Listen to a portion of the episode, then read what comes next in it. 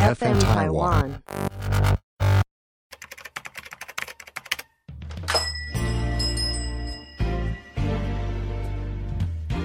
欢迎光临乡民事务所，您的各种疑难杂症，让我们来为您一一解答。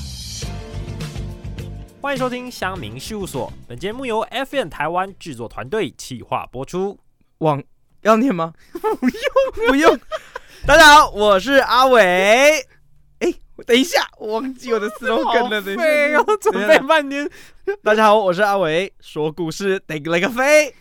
大家好，我是小易。农历七月都是兄弟，可以，可以。我跟你讲，为了 就是为了尬上小易哦，我决定我每一节开头都来个 slogan。可是我完全听不懂你的 slogan 到底什么。没有没有，就硬凑美，对。而且刚还去押韵网站，然后搜寻超久，然后终于讲一个什么 dig 了个飞。哎好了，那我们今天乡民事务所呢，就是承接我们 FN 台湾制作团队开启的这个农历七月鬼月特别企划哦。是对，很多个 FN 台湾的原创节目都会来讲鬼故事，讲恐怖的事情，所以不免俗，我们这个乡民事务所直接推出两集啦。没问题。对，很很怀念的组合，这第一集组合两个人一起录的组合。哎、是是是对，是。阿伟跟小一一起就来讲恐怖的故事。好，那就由阿伟这边先讲一个鬼故事。阿伟讲的都很像笑话。哎、不会不会，有一个男生呢，他晚上要坐公车回家的时候，他因为到那个站牌等的时候太晚了，嗯，他也不确定到底还有没有车，然后他又不想用走的，嗯。因为他家很远很偏僻，所以他只好看看有没有末班车，然后等啊等啊，他正觉得没有车的时候，哎、远远有辆公车就过来了。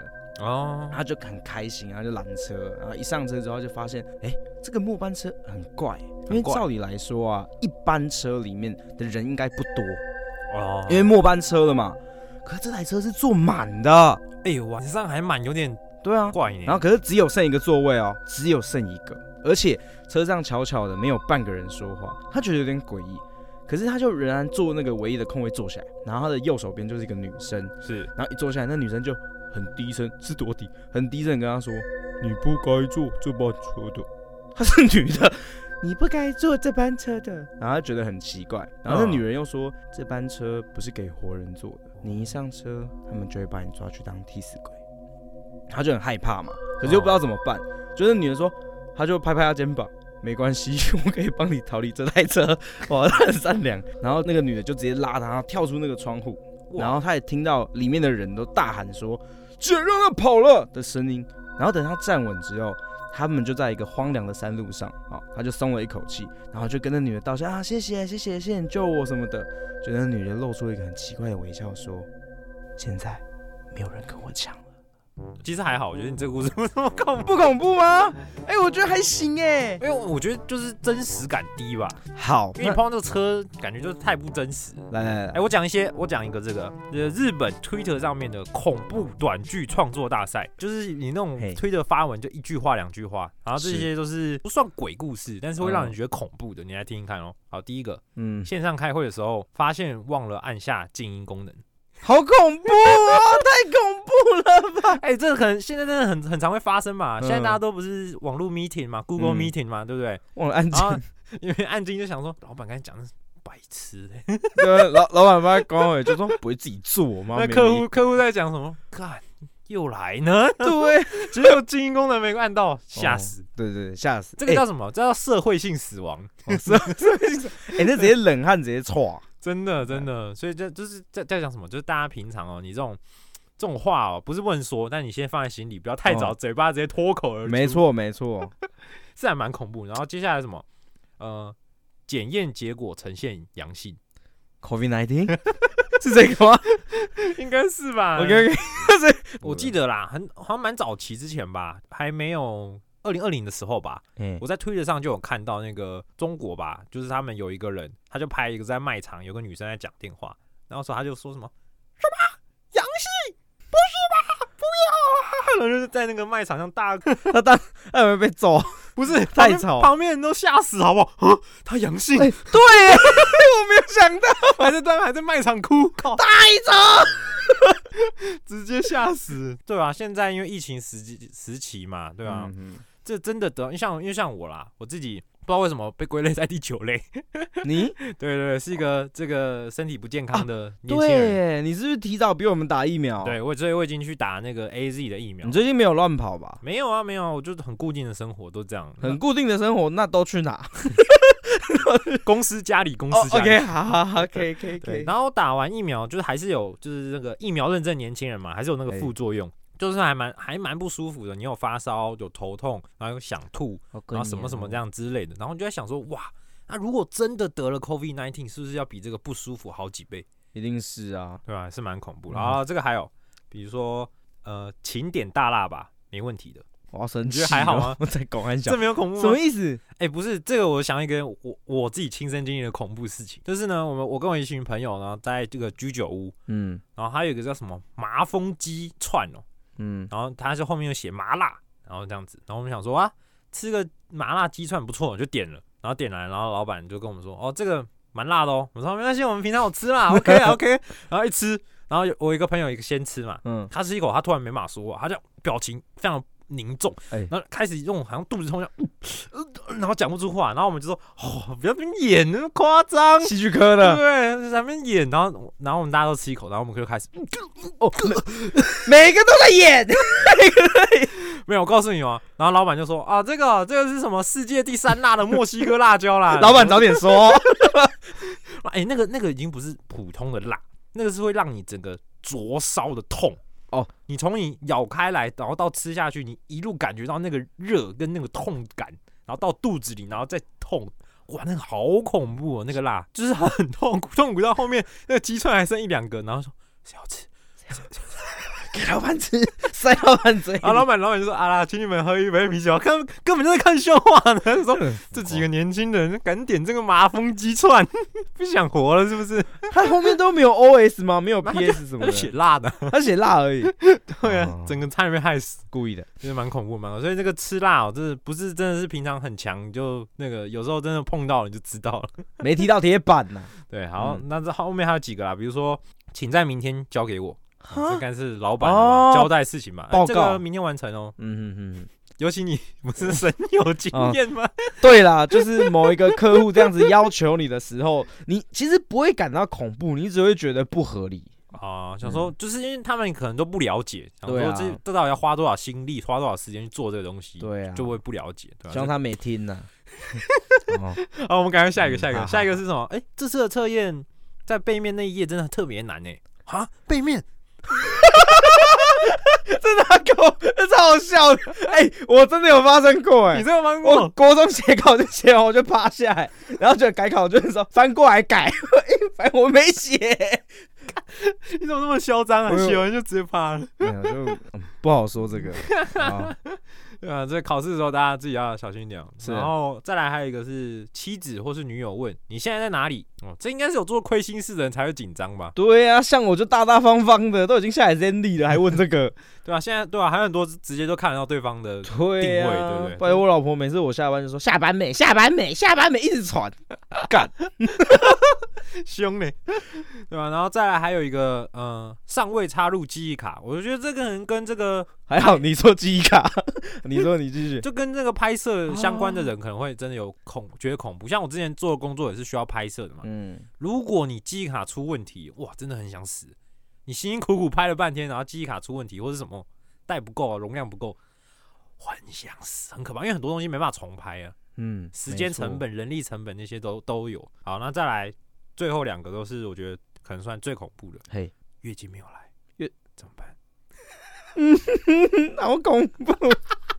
这边有一个身临其境的男子，哎，其实是这样子的、啊，通常这种恐怖的感觉呢，那只是一瞬间，后续你就会变成烦恼。哦，你就开始要很冷静的去思考，对对对对到底该怎么办？对啊，你要想说后续该怎么做了。嗯，哎、那听到这边的男性呢，你绝对会说，哎、那你有没有想要跟不要？没有，绝对要的，哦，嗯对啦，是也是。肩膀扛起来啊，好，然后再最后一个，星期一，很忧郁呢，这不恐怖，很忧郁呢 很呢。难过。对啊，礼拜天的时候，哦，明天要上班的。前几天才跟阿伟说什么，我看到一个很励志的，就是说那个人不能为了假日而活，然后那阿伟说 不是假日啊，是为了不工作。没没错啊，就到假日才能不工作。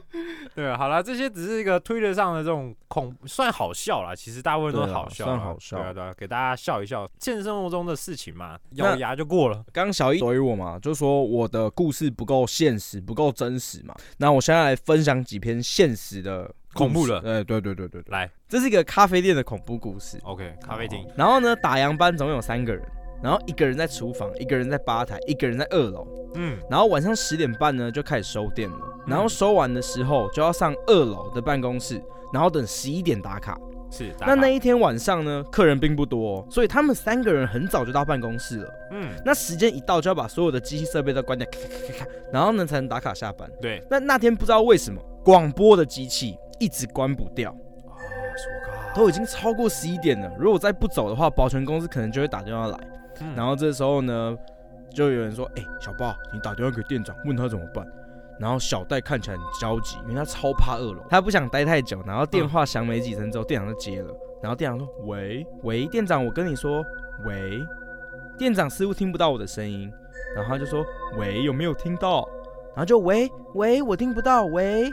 然后呢，就他他就把电话小八就把电话挂掉，就说：“哦靠北，电话坏掉了。”嗯然后他就边抱怨边挂电话。可是说也奇怪，他挂下电话当下，机器又顺利的关闭了。然后呢，小戴就说，小戴耶的一声打了卡，然后他们就迅速的逃离现场。然后他们就一起坐上公车，慢慢的晃回家。就在下车的时候，店长打电话过来，嗯喂，小八，啊，店长怎么了？你刚刚打电话给我吗？有啊，你一直喂，好像讯号很不好哎。我跟你说，然后店长就深深吸了一口气。我刚刚看了手机，明明显示你的名字，但跟我讲话的是一个男生。我没听到你的声音，但那个男生说：“喂，你知道吗？你明天死定了。”我很害怕，他知道我听到他说的话，所以我就一直装没有听见，一直故意喂喂，收讯不好。然后店长语毕，还好隔天我们安然无恙，也许只是二楼的住户开了一个小玩笑吧，二楼住户，就是嗯嗯，嗯小易的还是还是店长开个小玩笑，哎我也希望是这样子啊。可是如果是的话，店长太调皮啦，嗯，哎，好蛮有有恐怖，这个我就觉得有点恐怖是，不是？有可能会发生的状况。那再来，我再分享一个。嗯，好，接下来这个我自己觉得很恐怖。哦，真的哦，这个故事呢，它的标题下提款阿嬷，诶，想要标题。不要微笑哦。提款阿嬷呢是大夜班的常客，大概会在凌晨三四点的时候到我们的门市。那其实他也不干嘛嘛，他就是会在角落的 ATM 一直把自己的提款卡插入提款机，然后因为卡的余额不足就会被退出来，然后余额不足的时候不是会退出一张纸吗？哦是哦，会对哦，，他就会一直在那边反反复复做这个动作。哦，然后退出来这个纸，他就会一直把它放在口袋，放在口袋，放在垃圾桶，就是一坨一坨这样。好，然后偶尔呢，他就会跟我聊聊天。那反正这夜班客人也不多，再加上夜班找不到工读生，所以只有我和阿健两个人轮流。那提款阿妈常常就会跟我说：“啊，我的后生吼是两面医学院呢，哦啊出来就做医生啦。”嗯，但阿健不一样，阿健他就非常讨厌的提款阿妈，因为大家其实待久了也知道，提款阿妈的儿子他其实很早就过世了。哦，那这附近的人都知道他有神经病，啊然后阿健总是跟我抱怨说，他因为不断的性骚扰提款机，骚扰提款机，那导致后面的客人就排队非常不耐烦，然后害他必须出来帮忙调停，嗯，然后无端端的增加他的工作量。那上个月刚结束了期末考，我带了饮料来探阿健的班，因为我们都打算趁暑假的回老家嘛。那那时候阿健就刚好在补货，他提款阿妈一样老样子，差不多那个时间来报道。我就闲聊他的医学院儿子到底赚多少钱，会让他这样认为。那那个时候阿金就不知道哪一根筋不对，觉得因为我在跟阿妈聊天，然后阿金就冲过来，然后就说：“你儿子那么有钱，怎么不汇钱给你？哈！”然后他就把一旁那个明细全部都倒出来，然后一张一张捡起来说：“余额不足啊，儿子不是做医生的，为什么余额会不足？”阿哈健崩溃，然后提款阿妈他的气，他的脸就被气得涨红，然后可是主角一时就傻住了，完全不知道该怎么收拾这个局面。嗯，他，狠狠的，然后阿妈就瞪着阿健，又转头瞪了我，头也不回就走出这个店里。嗯，啊，阿健就就是很得意啊，然后就还那边 murmur 说他妈欠呛，老子不发会把我当病猫。然后连续两三个礼拜，我们再也没有看到提款阿妈了。哦，虽然安静了不少，但一个人大夜班却显得有点无趣。是阿健反而因此多了很多时间可以划手机。哦可上个礼拜呢，阿健突然辞职了。哦，哎，他辞职的太快，甚至完全没有跟我跟店长提及过，可以说是伤透了脑筋啊。因为你知道便利突然商店。少人，对，突然少人超靠背的。然后有一天他下班之后，然后就遇到那个早班的女同事嘛，嗯然后要交接的时候，刚好聊阿健这个人。然后呢，女同事就告诉我说，其实阿健离职的前一天呢、是他交接的。他神神秘秘的跟我说，那天事情太古怪了，然后他也跟店长一起调了那个监视器。然后因为他早上来上班的时候，地上全满满的名纸。由于呢发生过客人和店员动手的事情，那店员算是基呃店长啊，算是基于保护员工哦，所以加装了监视器。那也不止录制影像而已，还录制声音。嗯，那谁知道会用在这件事情上面？然后女同事就说，那天原本阿健一直在划手机，谁知道三点多的时候，自动门突然打开了，阿健放下了手机，突然抬头说一句：“怎样？你儿子汇钱来了吗？”然后监视器就不知道为什么会一直发出沙沙沙沙沙沙的杂讯。然后阿健突然走出了柜台，然后走到提款机旁边，然后开始自言自语，好像在跟谁讲话。然后他站三七，然后不断说：“说话啊，哑巴哦。”然后这时候突然就一阵爆音，砰！然后画面一黑，然后等到下一秒呢出现画面的时候，阿健整个人倒在地上抽搐，然后满天的冥纸从空中洒下来。然后男主角听到了之后说：“放屁啦！”然后女同事就不理会啊，她就继续说：“后来我们检查监视器，这台监视器根本没有问题，所以我们又反复的看了两遍。你知道怎么了吗？”怎么了？我摇了摇头，他说：“那段他们以为的爆音，在仔细听了两遍之后，发现有一个很细微的声音，他又把声音调大再调大哦，发现是一个老太太的声音。说然后那个声音说着：‘笑脸呢？我这不是把钱汇过来了吗？’阿健呢，到底看到什么？除了阿健之外，我想应该没有人知道了。哇，这个有比较恐怖哦。我看完这篇文章，其实我看到留言的时候，我直接笑爆。留言说，他说：“哇，这阿妈有够玻璃心的，真话都听不下去。可是算了，就是笑笑啊。但是真的，我觉得当人家有精神有问题的时候，我觉得你要嘛，你就请警察来帮你调解。啊，对对，你你不要说你直接去攻击那个人。哎、我觉得其实不管是对你还是对他，都是不好的，都不好啊。真的不好。嗯，所以我觉得阿健遇到这种事情，能说活该吗？真的吗？就我觉得不 OK，我觉得他处理的方式不 OK 啊。当然是不 OK 啦，毕竟你都知道他是有问题的人了，你怎么还要用一个这么无理的方式去处理他呢？是是是，对，啊，好，可怕吗？名名字从哪来？嗯，我也恐怖故事嘛。对，就恐怖故事嘛，就即使今天有点原创也不为过 啊。对啊，哎、这个哎、这蛮新的哎，这个恐怖故事，我觉得就算是创作的也是很新、对啊，，就算就算是这种，哎、等下原 po 直接过来说你们乡民事务所在公啊，喂，这是真的。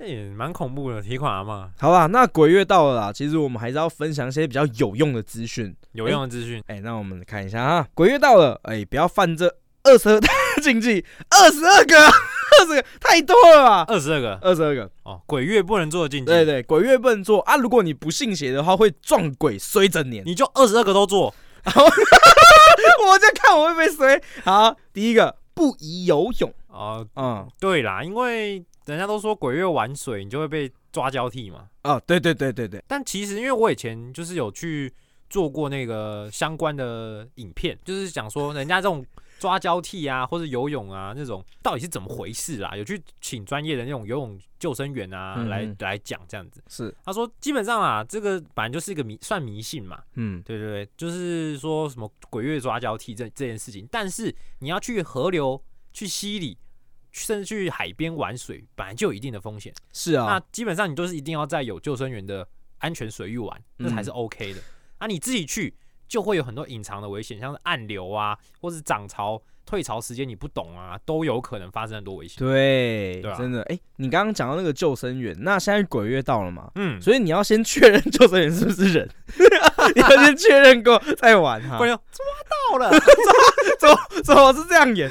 好，然后禁忌二，不要看屋龄超过三十年以上的老房子。哎呦，老房哦，对，哎、相传往生者会在鬼月回来啊，去居住以前住过的房子。哦，妈的，我们这一栋四十年，算了。所以如果你的八字比较轻啊，你就会容易冲煞啦，引发身体的不适。手手手，禁忌三，避免半夜的时候到医院。好，这一定都是有问题才会过去的啊、对了对了，嗯就是可能挂急诊什么的。相传往生者哈死前的记忆较多在医院，啊，是哦。所以若家里没有供奉的祖先后代，祖先回不了家，容易徘徊在医院。哦哦所以这个医院本来就比较阴的地方了。所以这这个有针对，就是比较就是往生前是比较流浪的那一块。嗯，嗯哼，禁忌四，避免傍晚的时候到庙旁边走动。谁傍晚到庙旁边走动的？我的天，哎、这个是真的，就是一般来讲啊，庙基本上晚上没有人会去。庙不是有分阳庙跟阴庙吗？嗯，对吧？啊人家不是说阴庙不就不是给人拜的？是啦，但是给人拜啦，只是说里面供奉的神比较属于比较十八王宫吗？啊对，他就是，哦然后呢，禁忌五，鬼月不可直呼好兄弟为鬼，啊，要讲兄弟，好像好像 好像有这个说法，嗯，就是你不太能提到鬼这个字，因为我以前小时候尊敬嘛。对，因为我妈以前是一个，她是一个很很狂热的宗教分子，哦，然后在鬼月的时候呢，然后我可能就是说，妈，中原普渡就是拜鬼，啪一巴掌直接下来。我我我那时候很惊慌失措，怎么怎么为什么被打？怎么了？然后我妈说不可以说那个字。哦，一个尊敬啊，对啊对啊对啊。嗯，好，禁忌六，鬼月夜晚的时候不可以晒衣服，哦有哎，我有听说哎，怎样？不是，就是人家都说什么晚上最好不要晒衣服啊、剪指甲什么之类的。可是以前住外面的时候，你洗衣服都嘛晚上，晒衣服也是晚上，多少能都怎么样？没来管了。能怎么样？我跟你讲，当人穷的时候，比鬼还可怕，好不好？鬼月的时候不宜念咒。哦，不宜念诵经。对对对，他说，相传鬼月念咒啊会容易招来更多好兄弟来听经啊。，对啊，我我妈她也是这样讲的，真假？她就是说你没事不要，因为她没有那么强壮的信仰啊，就是你念一些什么心经什么的，念一念，反而就很多那个孤魂野鬼过来想要被超度哦，心经也会。之类的啦。好好好，对啊，我要跟我妈说，她被打屁。哎、我会挡住她，我长大了。好。禁忌八，半夜的时候不能大吼大叫。你老师，就算不是鬼月，谁会在半夜大吼大叫？你会被警察抓吧？禁忌九，鬼月的时候不宜随意拍打前方人的肩膀。哦，是哦，哦，相传鬼月的时候拍打前方人的肩膀会吓到，导致前方方人的魂魄会不稳，会遭好兄弟入侵，导致失神。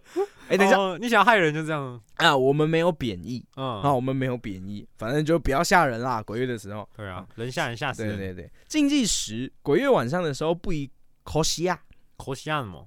吹口哨。哦，嗯好像也有听说，对，因为吹口哨的频率会类似阴间的频率，比较容易招来好兄弟。嗯，啊、有点放屁。哎、不过我分享一个，就是不是亲身经验，嗯我，妈的经验。嗯，因为以前小时候，哇，又是小时候，小时候我吹口哨的时候，我妈也很生气。哦是，不准吹我说为什么？为什么？然后她就说啊这样不好啊什么的。他没有打我、啊，那时候没有打我、嗯然后我就说为什么？因为我那时候就因为小朋友很多为什么，对，然后就一直问，就我妈就很不爽，就是说，因为我跟你讲啊，你舅舅啦，你舅舅小时候就是一直吹口哨啊，然后回家的时候还没有开门就撞鬼了啦。哦，我想说，鬼月也跟我讲鬼，那我可以打你一巴掌吗？啊，被记仇，哎，这个故事大概就这样。好，禁忌十一，鬼月半夜的时候不宜点檀香或是熏香，哦是哦，香气袅袅会吸引好兄弟前来环绕。好，在禁忌十二，鬼月不要拜阴庙。啊，刚刚有讲到，嗯，嗯，好，嗯，没有啊，没有讲到。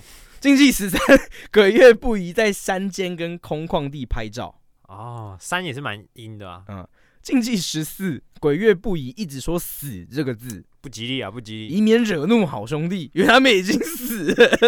对对。对，哎、不能笑啦，你自己笑的，对不起。禁忌十五，鬼月不宜玩试胆大会。哎呦，不能哦，碟仙。不是啊，超多鬼片都喜欢这样拍啊。也是脉络就是哦，干嘛鬼月鬼不是啊因为开啊。你你这样就在招鬼啊，哎、对，基本上就是在做招鬼的事情因为。碟仙好像就是请附近的就算你是试胆大会也是，就算你是在讲恐怖故事，也可能。啊，对对对对，我怎么没想到？我们这一定要在八月八号的时候上。好，呃，禁忌十六，鬼月半夜的时候绝对不要拨打十三个七或者十三个零。好想打打看啊！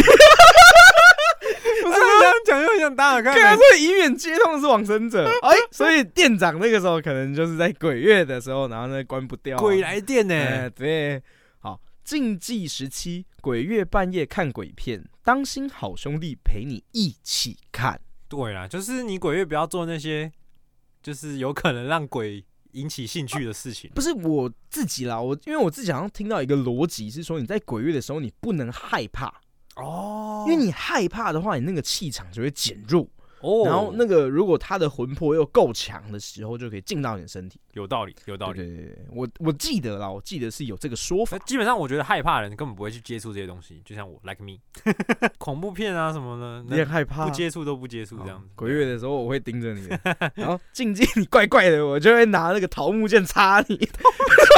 禁忌十八，鬼月参加中原普渡的时候不能骂脏话，哦，好像我这样说哎、因为兄弟在吃饭的时阵吼，哦你不小心咬掉就不好了。那你也就是要小心，不能去打那个羽球松打。操操不要这样子啦，他们就是个案啦。哦，个案个案，啊不好意思，禁忌二十，鬼月动刀啊，你这啊为什么不能动刀啊？哦，选择白天对身体比较好，所以晚上的时候不要。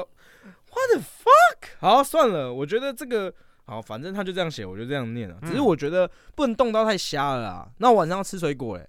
动哦哦，你的动刀是指用到刀子哦。，对呀、我刚以为是开刀哎。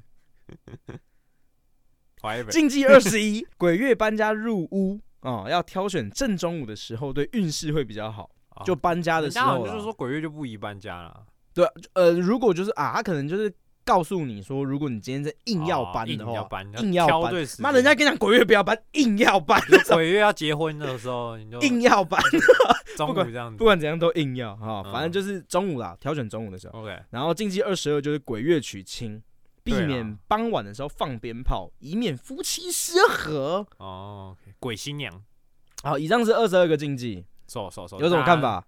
就是反正我觉得基本上就是你真的害怕，你就不要在鬼月的时候做一些会让鬼有兴趣的事情，哎，那有兴趣的事是就是就是各种啊，就是看那种恐怖片啊，哎然后玩恐怖游戏啊。但是恐怖游戏很好玩的话呢，还是可以听听我推荐的恐怖游戏。来来来来，没有，因为说真的啦，恐怖故事我自己平常就不是会接触的人，所以我也不会是就是没有看很多，所以我今天就不讲什么恐怖的故事。我今天来推荐几款恐怖游戏。对，那这一款呢叫《恐鬼症》，恐鬼症，恐就恐怖的恐嘛，嗯然后哼，恐鬼，然后它症是症状的症。嗯，对，它英文呢有点难念的，我就不念了。念念看嘛。Phasmophobia。好，没关系，叫恐鬼症。对，那 这款游戏呢，因为我我有说了嘛，我就是一个很很害怕的人，所以平常我基本上也不会去玩恐怖游戏。但是这个是我朋友一直推坑我，一直推坑说、啊、你要玩看啊，玩玩看啊，我们玩玩看嘛。然后后来嗯就、就不得已之下就买了，然后也玩了。感觉画风蛮恐怖的。好，这个这款游戏特别的地方在哪里呢？嗯，它其实不是怎么讲，它是美国不是常常会有那种什么抓鬼队那种电影会演的吗？灵异调查队这样子之类的那种嗯嗯东西。那这个里面你要扮演的呢，就是去调查鬼的人。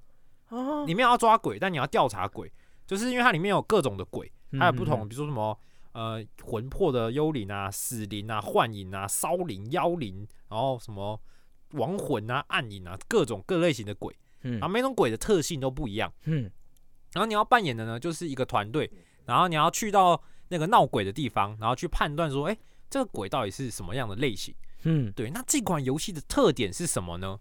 这款游戏的特点就是你要跟鬼讲话。跟鬼讲话，对，因为它有支援，呃，它有支援语音，支援语音。对，所以你要真的跟他讲话。比如说，你会拿到资料说，哎、这个鬼的名字叫 Kevin，你就要跟，而且他有他有中文语音哦，你可以支援中文语音，就说 Kevin，给我一个讯号，Kevin，你在哪里？Kevin，你要现身吗？然后他就会可能会回答你，I'm here，or behind you，类似这种。而且很恐怖的是，你进到那个场域之后啊，你的耳机里听到的声音会都会被极度放大，就嗯，然后有个低的噪音，然后你做什么事，那声音都非常清清楚到很很可怕。所以你玩那个游戏其实是非常有压力的，而且你还还需要跟他对话。那不讲话就没有线索。对，你要去跳查线索，那有很多方式，比如说它有一些呃书本，然后可以嗯给他看放在一些地方看他会不会写，然后嗯蜡烛放在一些地方他会不会把它吹熄，嗯然后撒一些盐，看他有没有踩过的痕迹，还干嘛的。嗯然后比如说温度计啊，你要去测量哪边温度比较低，然后还有一些什么，什么类型的温度计？就是测测量的一个温度计，它是测测环境的那一种。哦对，然后还有一些感测器啊，然后嗯指纹灯啊什么的，就各种方式你去调查，然后你可以对照找到的证据去判断鬼的类型。嗯对，那里面比较特别的是，你要保持你的理智值，叫现值，嗯，对就是你会随着进到那个屋子里，你的理智值可能会越来越低，嘿，然后或者是发生一些灵异事件，你的理理智值会越来越低。当你低到一个程度的时候呢，鬼就会进入猎杀状态，哦，他就现身，然后追着你跑，杀人。对，然后那个时候呢，那个房间就是门啊会被关关起来，你没办法逃出去，你就只能在里面。那你就要赶快躲起来，基本上你只能躲了，因为你被鬼找到，基本上就会死。那那那段时间就非常恐怖，你就知道他出现，然后就赶快逃。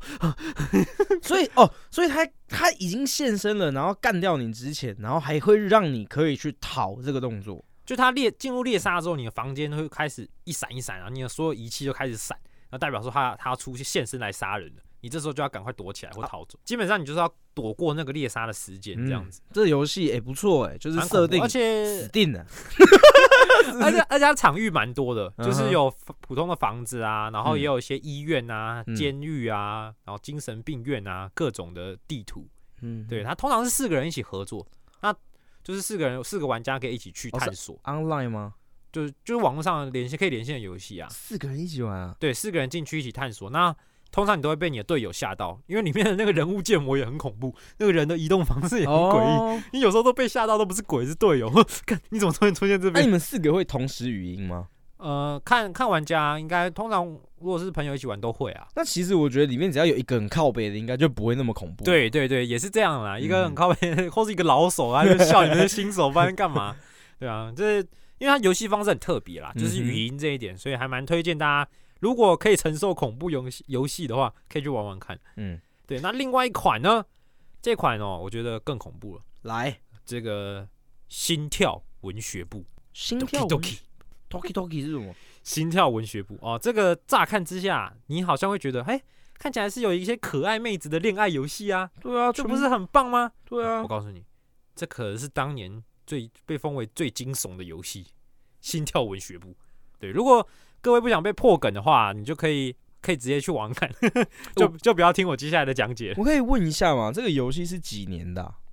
这游戏是二零应该是二零一七年那时候就有推出，那它是算是被誉为是二零一八年最佳的独立游戏。嗯，对那它乍看之下就是一个普通的美少女恋爱游戏，就是我们俗称的那种呃 Go Game。嗯，就是有对话选项，然后都在讲话，然后可能可以攻略那个哪一个美少女这样子，然后嗯解锁那种 CG 图、插画这样子。嗯，对但它没有这么简单，在这个文学部里面呢，你会后来会发现非常多可怕的剧情，可怕的不止在剧情，嗯而在你游玩本身，就是呢，里面的角色会一个一个越来越怪异，你会发现，然后甚至在你玩完，因为这种游戏通常玩很多轮嘛，嗯。第一轮玩完之后，你玩第二轮，画面还整个扭曲，也是存档不见，嗯。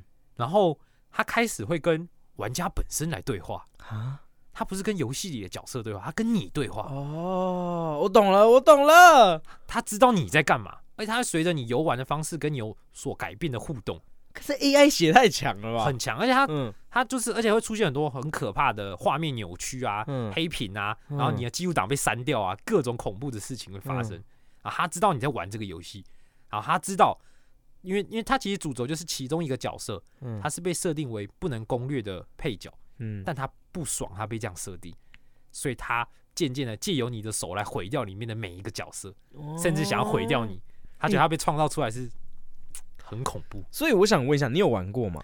我没有玩过，但我有看别人玩过，没有完没有完整的看，但我大概知道发生什么事。就是他极度的后面让你觉得很恐怖的原因，是因为他让你玩的很有压力，对啊，因为就变成你原本是要去控制这些东西，可是反而这些东西，你很无力。对啊，而且你你随着游玩，你可能会对里面一些角色有一些感情，嗯，然后可是因为又会被里面的剧情给狠狠的伤害，靠，这些是反客为主的概念欸。真的很恐怖，所以这被誉为是当年哦二零，它算二零一七年度啦，二零一七年度最惊悚的一个游戏《心跳文学部》。那后来它其实出了很多外传啊、DLC 啊，还有一些补完，所以它剧情其实是相当相当的丰富的。但是你的精神层面可能要够强，嗯你玩完才不会才不会很黑暗。